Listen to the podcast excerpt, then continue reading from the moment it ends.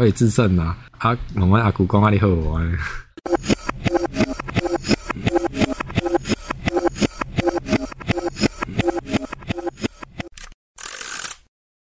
欢迎来到第二季不平凡的家人，我是第二季的主持人柔慧。那今天呢，坐在我对面的是和盛木工的智胜。那我们先请智胜做个简单的自我介绍。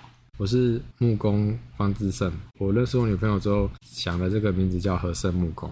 我在二零一二年的二月十七号到台南火车站开始做木工，到现在十年多了。虽然说说长不长，说短不短啊，只是说我觉得我学木工的经历还蛮有趣的。那我想先了解一下，就是木工这个行业，它其实主要的工作内容是什么？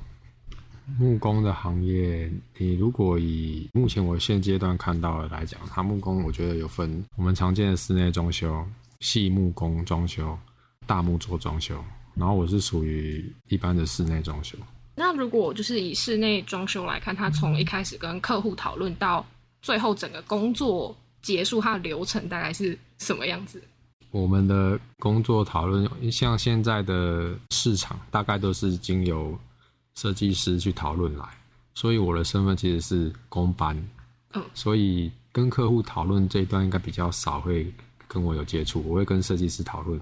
所以是先跟设计师讨论，然后就开始施做工程吗？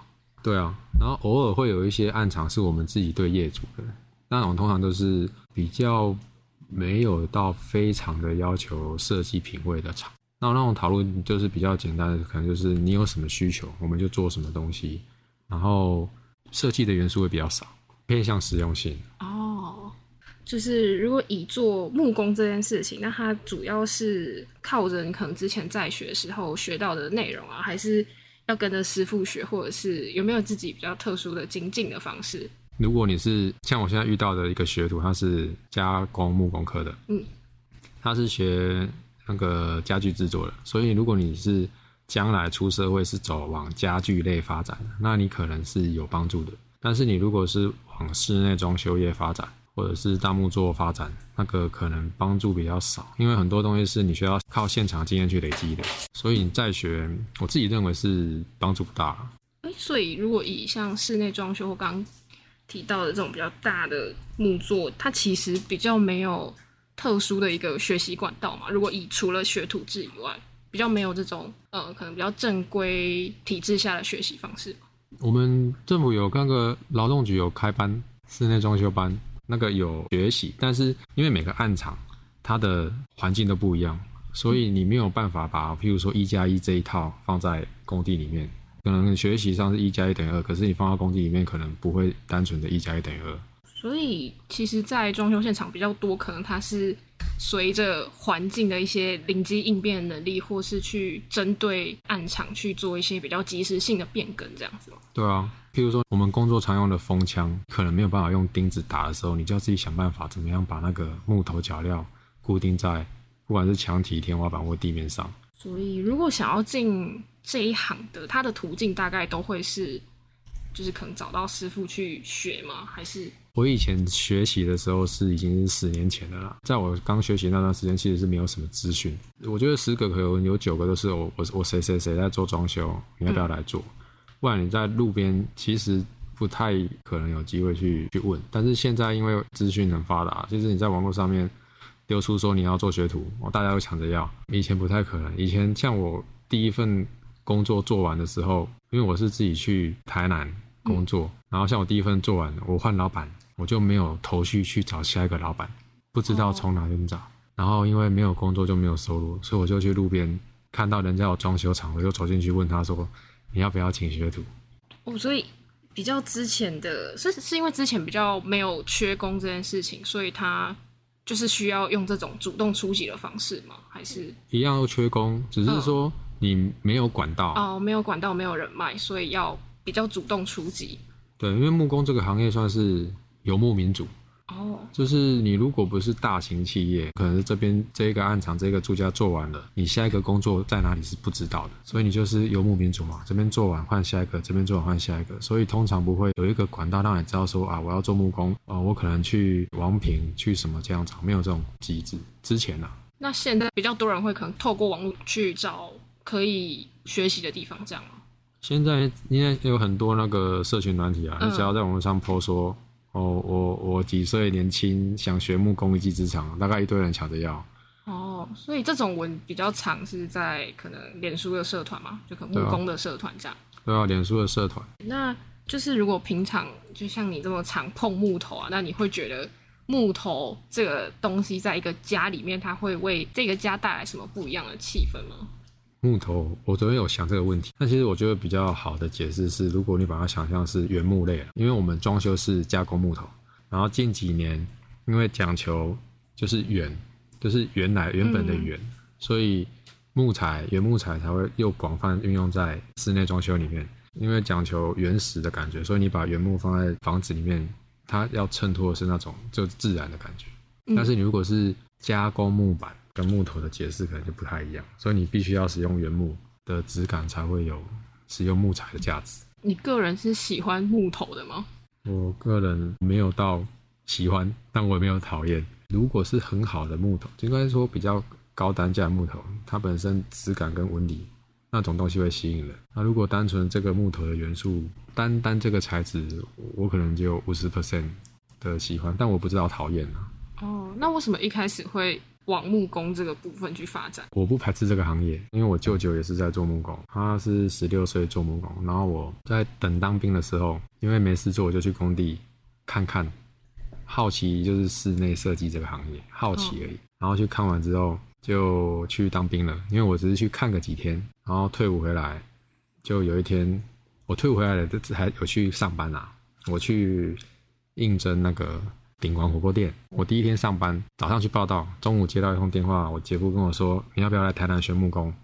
然后我当下中午就辞职，然 后然后隔天就在台南学木工了。哦，哎，所以是你是说是姐夫吗？还是我姐夫是在建材行送货的，哦？他是推荐我他一个客户，他的客户也在真人，然后问我要不要去。我因为我不排斥这个行业，但是其实我一开始我也没有喜欢这个行业，我只是单纯不想留在家里。刚有提到一开始是因为可能舅舅在工地，所以才去了工地的现场。那所以舅舅在做木工这件事有影响到你吗？还是其实还好？有啊，因为就以比别人多一个接触的机会。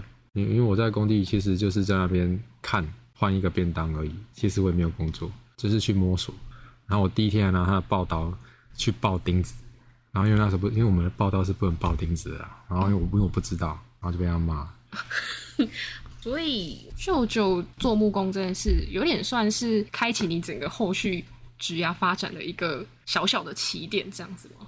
他是我的起点，嗯然后他也是我启蒙点。但木工这个行业，我学习了四年到五年，才刚好有机会创业。但是我不是当了师傅才创业，就是我可能在我记得是三年多的时候被他叫回来嘉义，嗯，然后他就好奇说为什么我还没出师，然后就在他那边训练了三个月上下，在那边才学到说哦原来木工的技术跟精髓是什么。像木工这个职业，要怎么判别什么叫做出师这件事？我觉得这个真的是很很难判断。现在因为缺工，嗯所以像一个暗场，像我们讲一台汽车好了，一台汽车有人在负责锁螺丝，啊，有人在负责修理引擎，还是有人得锁螺丝，还是有厉害的人要锁引擎。可是他们在在一个暗场里面，他们同时进行的时候，修引擎的师傅也是要去锁螺丝，所以就会常常出现、可能技术不够的的人，但是他还是领师傅的钱。所以师傅这种东西判定，简单来讲就是你要懂得暗场老板跟客人他们看的是什么点，就是一个收尾。你要知道说你在做什么，要怎么收尾。所以其实出师这件事比较难有一个很客观的条件去判别，它比较像是有点主观的看这个师傅能不能 hold 住一整个暗场。出师的话，应该是看你本身技术的出师，或者是你在暗场里面领到师傅的价钱。如果这两个把它分开来讲的话，领到师傅的价钱，你不一定要是技术很成熟就可以领到师傅的价钱。但是如果你要是出师的话，我觉得这个判定就是你懂不懂。就像我刚刚讲的，整个东西大家在看什么，你要知道重点是什么。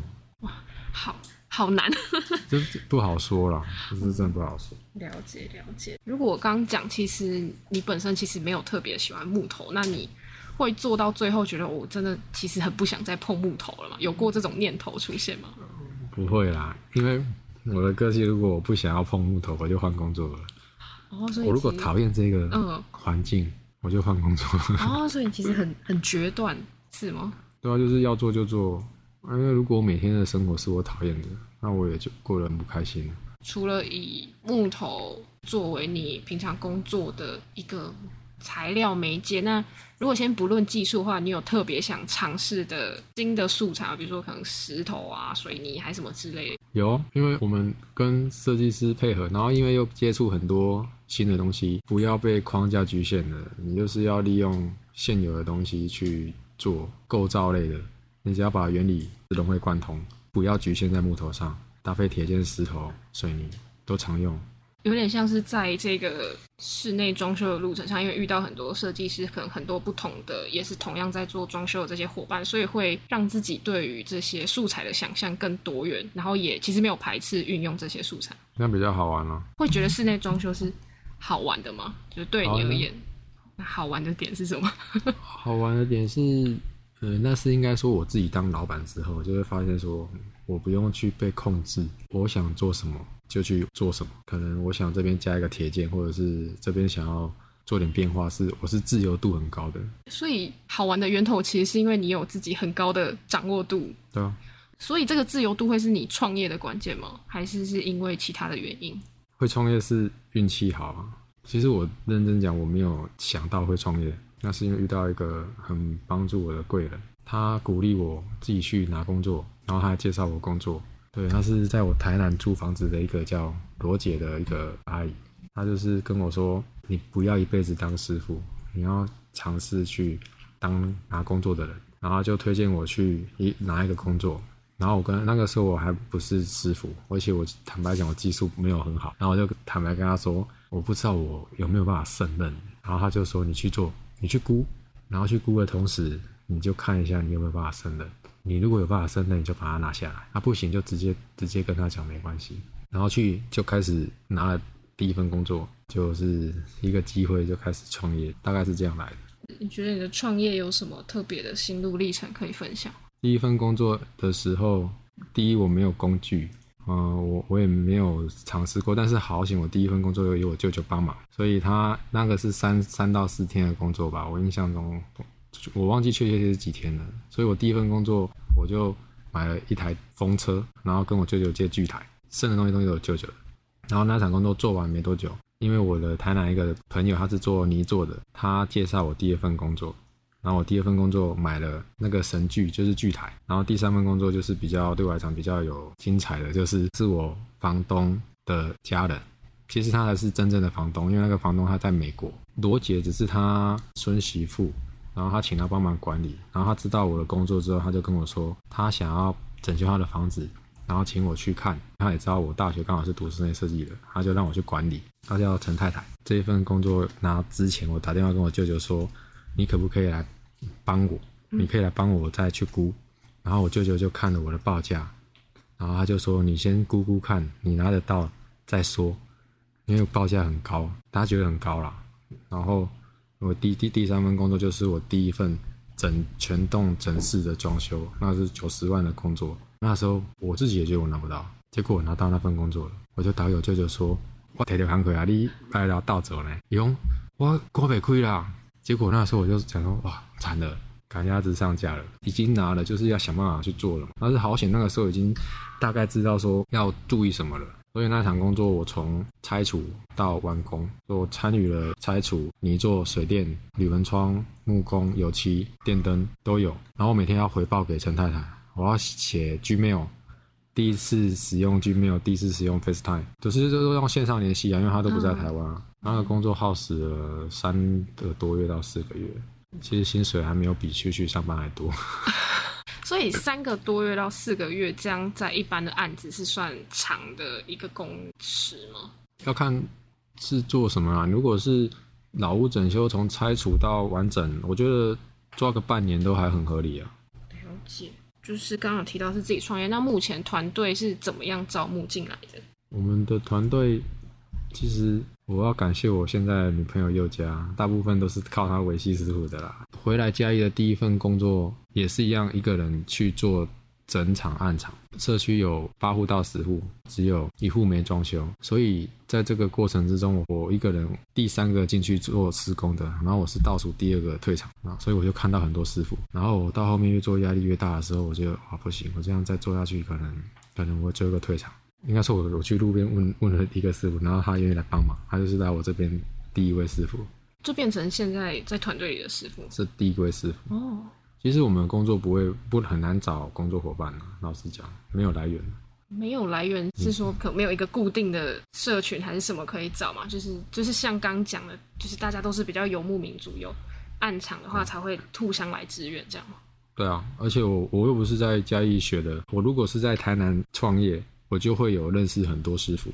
但是我的比较辛苦，是我回来嘉义学的时候，我我写才腮乎啊。然后我有认识我舅舅的师傅，可是我舅舅的师傅，因为我们的厂有分细厂跟比较粗糙的厂，我舅舅那边的按量通常要求不高，所以又断了一个来源。我了解。那为什么那时候要回来嘉义创业？是因为被舅舅先找回来，所以才接续的在嘉义创业吗？没有啊，因为我大学毕业啦，那个时候那爸爸也是从外县市回来嘉义，然后我想说他一个人，要不然我回来嘉义工作好了，反正回家嘉义也是做木工，他在台南是做木工，都一样。所以回来嘉义其实也没有什么太特别原因，就是因为家里就是在嘉义这样。对啊，那想问，就是有木工业有什么样的禁忌吗？就比如说像医院，他可能不能送凤梨，木工业有这种类似的禁忌吗？我觉得好像没有什么禁忌耶，但是我觉得没有禁忌的原因是因为我们的工作本身很危险，所以大家工作的时候都战战兢兢的，不会特别去禁忌什么。但是比较常用到的是，因为台湾的民俗风景会看那个文公祠啊，就是会看红字啊，什么天丁啊，哦然后什么旺啊、财啊，哦，这种东西比较常见。它那个常见，所以它是会拿那个尺来量，它可能要到那个长度这样吗？像文公尺算是木工的职业道德啊，可能天花板尺寸，比如说三百公分好了，三百跟二十九、二十八、二十七，然后三百是红字，二十九、二十八、二十七是黑字。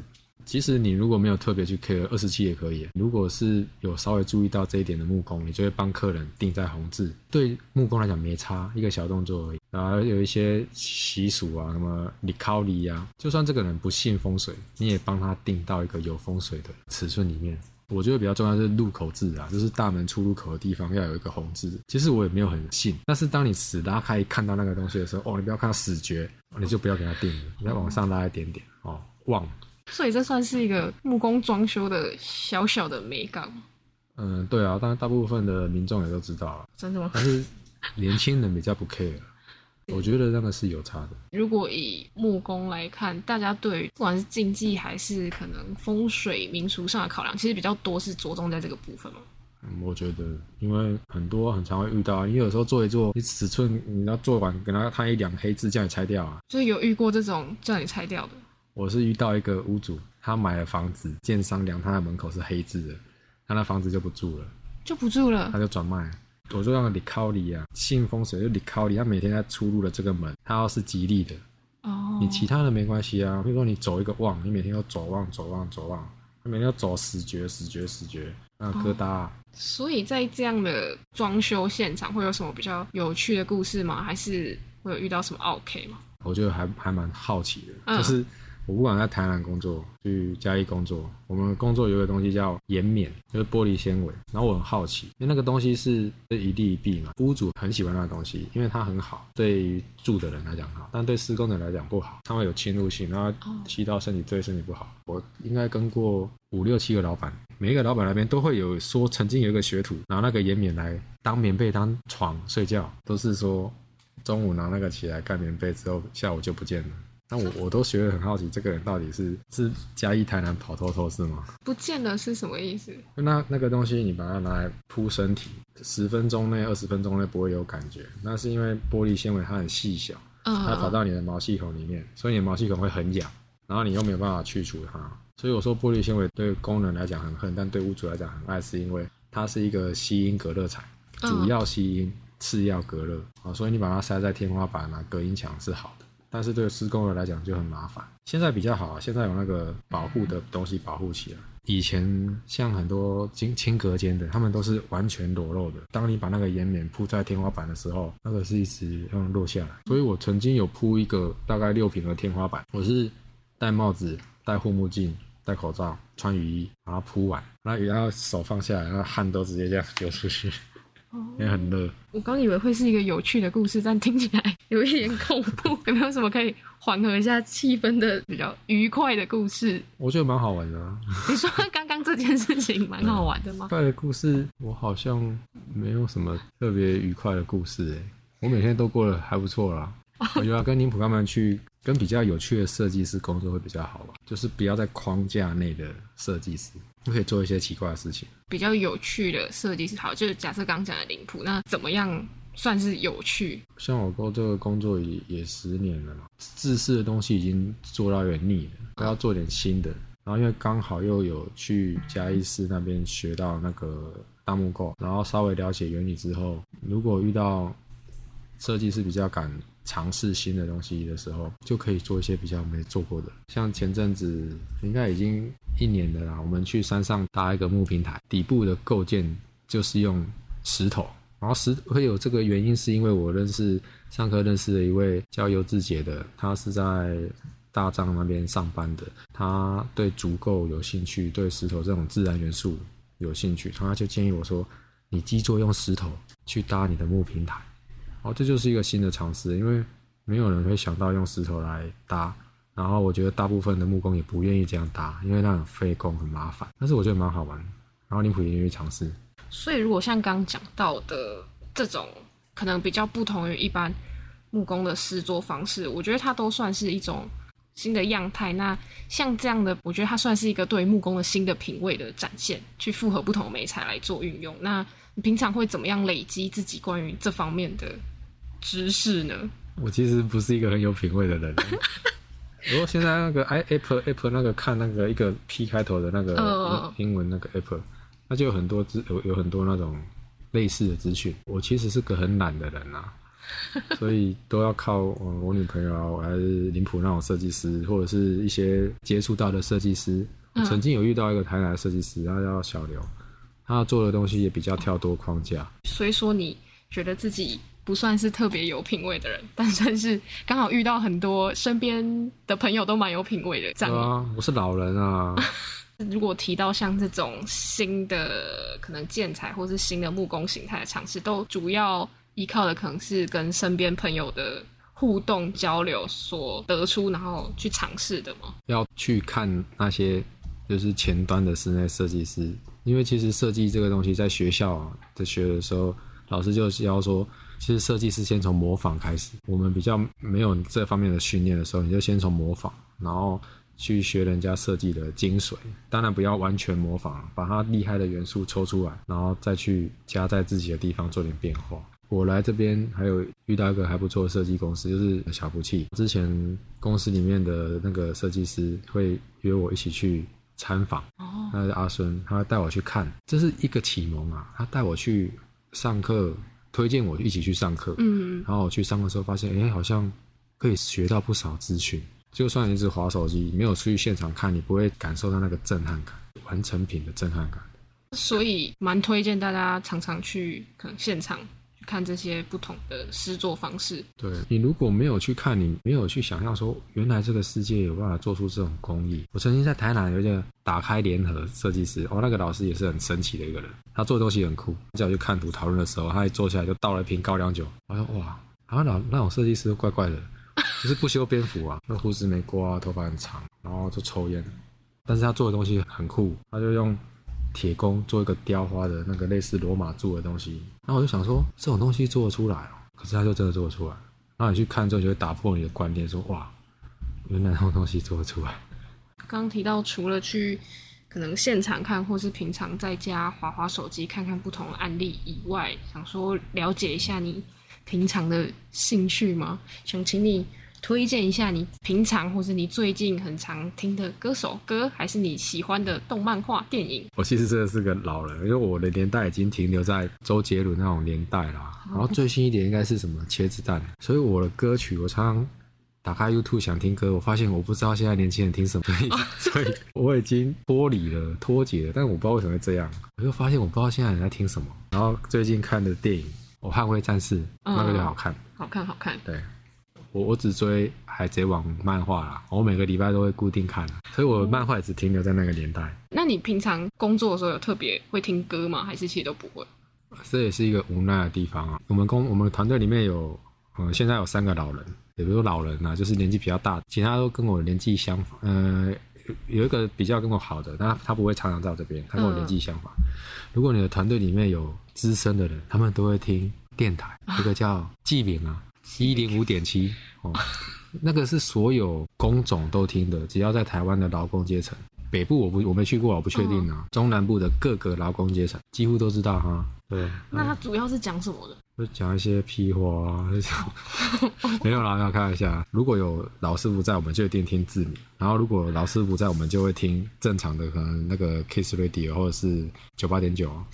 然后老人在听字听字谜，然后他说固定的音乐，开场音乐啊。我听说已经二三十年没变。早上固定讲新闻，讲个三十分钟吧，然后开始。美游啊，口啊，中间会有一段那种工人都喜欢，然后听一些比较不是正常的，就是讲一些黄色笑话。那一段好像是我听一听，好像是所有应该百分之七十听这个电台的人的等的东西吧。我就是我观察，然后跟他们问，大概是这样。那个东西其实我觉得这个电台蛮酷的，嗯，就像有些师傅只要说，哎，他放这首歌了，我就是十点半了。好，那他放这一章节就是嗯十一点了，师傅都知道。哦，所以他其实。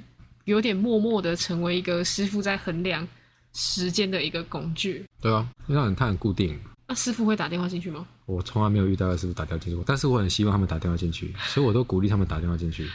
但是没有一个人敢打。哦，所以他们是不敢打，不是不想打。我我其实也不知道为什么，我是很想打啦，因为你可以打电话说啊，我是我也自证啊，啊，我们阿古公阿里和我。所以会就是他的 call in 环节都是这种类似吗？奈夫都是。打去什么跟跟谁问好的这种而已，没有什么特别的投稿这样。就是讲一些时事啊，哦，会讲一些奇奇怪怪的啦，然后他会卖药，而且他很厉害，他心理科、精神科、骨科，你想皮肤科他都懂。但是师傅之间调侃嘛，我记名打行龙吧，打电话问他说，哦，我我骨头疼，你讲你骨头疼可以吃啥吃啥，我心灵疼什么什么，他都知道。算是一个很酷的频道，所以其实，在工作现场，大部分就是都是听。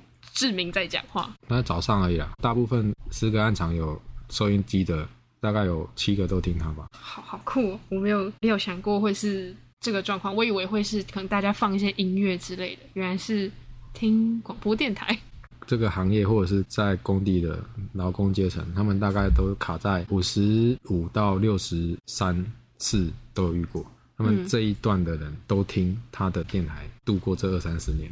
我觉得也是帮。所有现在在听这个节目的人，补充了一个感觉大家平常不会知道的冷知识。想说刚刚都聊蛮严肃的东西，那个我们玩一下二选一。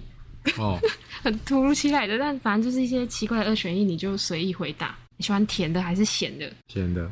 那你喜欢吃面还是吃饭？吃面。那喝水还是喝饮料？嗯，我喜欢喝水，但也喜欢喝饮料。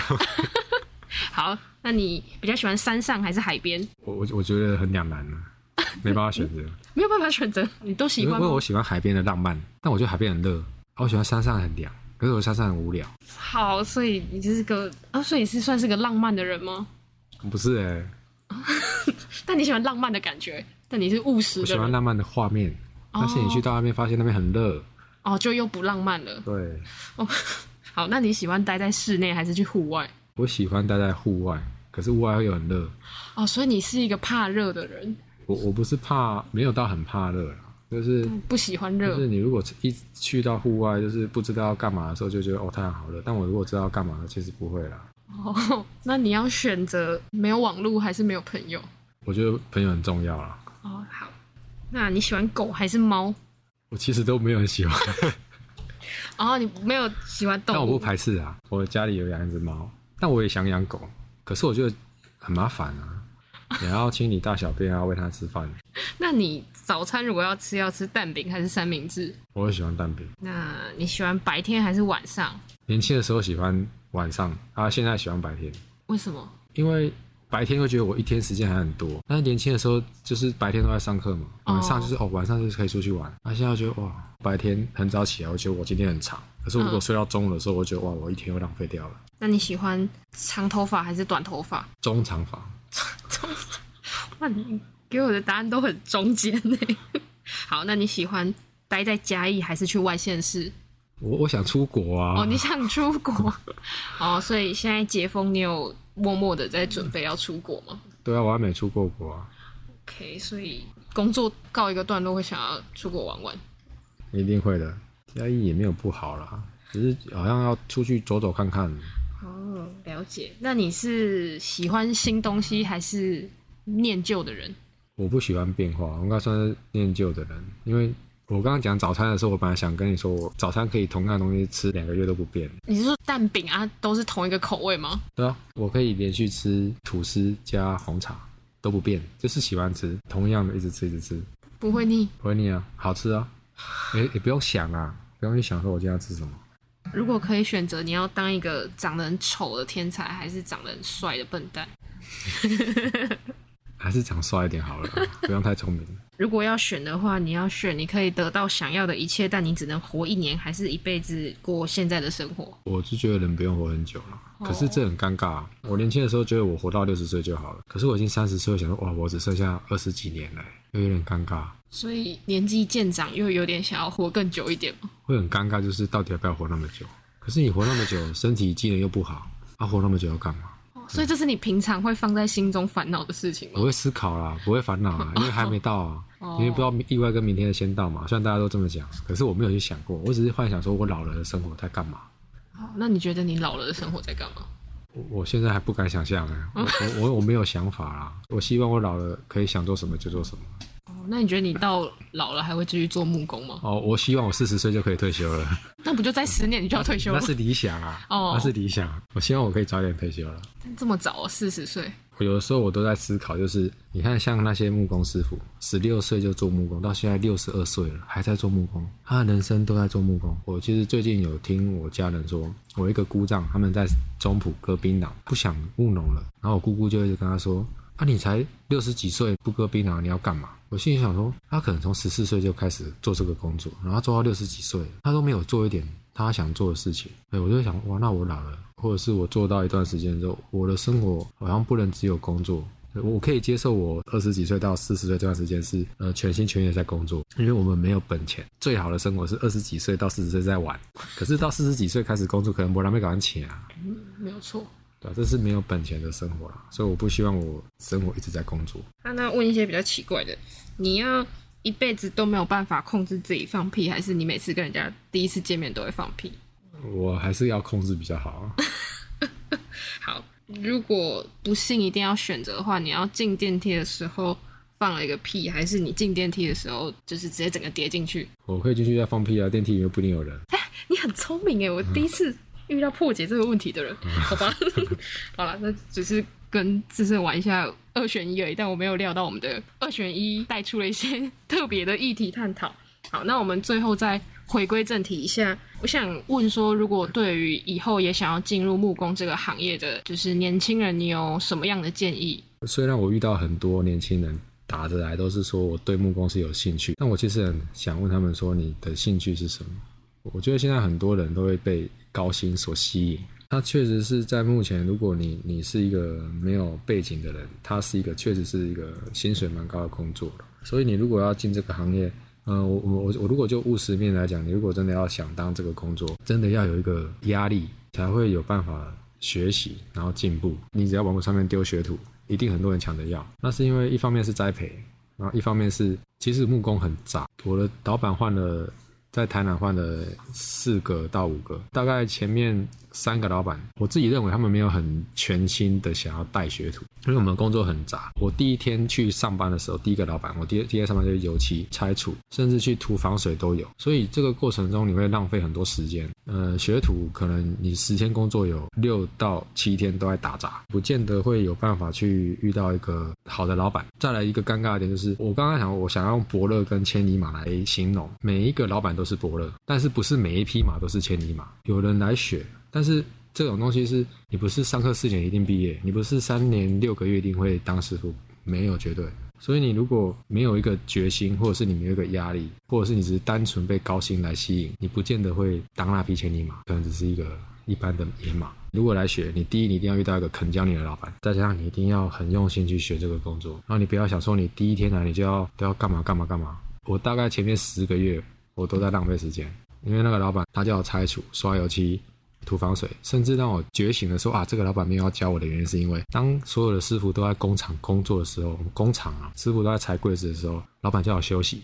然后那时候我很我很开心，看我给他办尬，然后我就骑摩托车就是在想说，我为什么会休息？然后才发现说，哇，原来他不是一个适合学习的地方。老板觉得今天没有我的用处的时候，他叫我休息；他有需要拆除的时候，叫我去工作。老板把学徒当出工用，但没关系，木工。你要学习很多，你来的时候你不可能有产值啊，所以他会叫你去做一些让他获利的事情，但没关系，但是我们要有回报。我做十天，那你至少有四天让我学习啊。遇到一个好老板，然后你就要很用心的去学，但是你要有一点领悟，说你不见得每天都有办法学习哦，你要有办法帮老板赚钱，然后你再去了解自己去思考，说这个老板是不是真的用心在教你。然后还有一点就是，当你学习到有了。哦，比如说你已经有，我们我们我们讲直接一点，你有一千二的产值的时候，老板前面投资你可能每天都损失五百块。当你有一千二的产值的时候，老板会希望你在这边把前面的东西回补回来。我鼓励每一个来学习木工的年轻人创业，因为我坦白讲，因为我觉得你不会一直在这边当师傅。有些人觉得他喜欢当千里马就好，有些人想要当伯乐。那如果你有机会当伯乐，我们会鼓励你去。是你要有一个逻辑，就是说，老板投资你。三年，你好不容易学成了，那你不能学成之后，你就马上换到别的地方去工作。你要有一个回馈的机制嘛，就是说哦，感感念啊或干嘛的。但是现在因为这个行业缺了，所以大部分的师傅都会利用跳级的方式去增加自己的薪水，但是它不见得是对等的哦。比如说你可能一千二，然后你跳到另外一个暗场，然后这个暗场你以前都在做住家，你在做住家的时候，你可能一天一千五，但是你如果跳到做店面厂。